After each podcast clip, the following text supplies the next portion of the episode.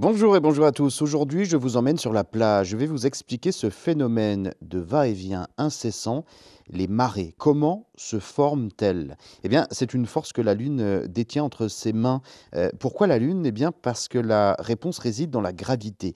Cette force qui maintient tout en équilibre dans notre univers, la Lune, bien qu'elle soit beaucoup plus petite que la Terre, exerce une influence gravitationnelle considérable sur notre planète, en particulier sur les océans. Imaginez que la Terre et la Lune sont des partenaires de danse cosmique. La Lune attire l'eau de l'océan vers elle, créant ainsi une marée haute. C'est comme si la Lune disait à l'océan Viens, on danse ensemble.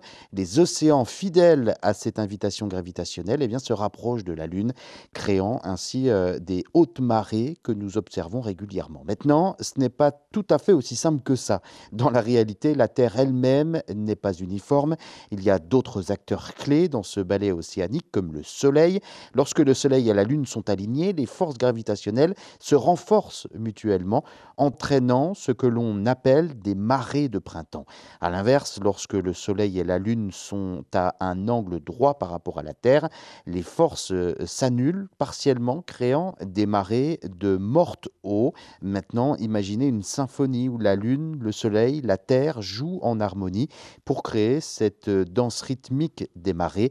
C'est un spectacle impressionnant hein, qui se déroule chaque jour, influençant non seulement la vie marine, mais aussi les activités humaines comme la navigation. Et euh, si vous vous demandez pourquoi les marées sont plus prononcées à certains endroits, eh bien c'est tout simplement parce que la géographie de la côte, la forme des fonds marins et même la position des continents jouent un rôle crucial dans cette symphonie aquatique.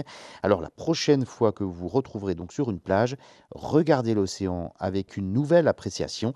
La lune, notre danseuse céleste, tire délicatement donc sur les fils invisibles de l'océan, orchestrant une performance qui se répète depuis des milliards d'années.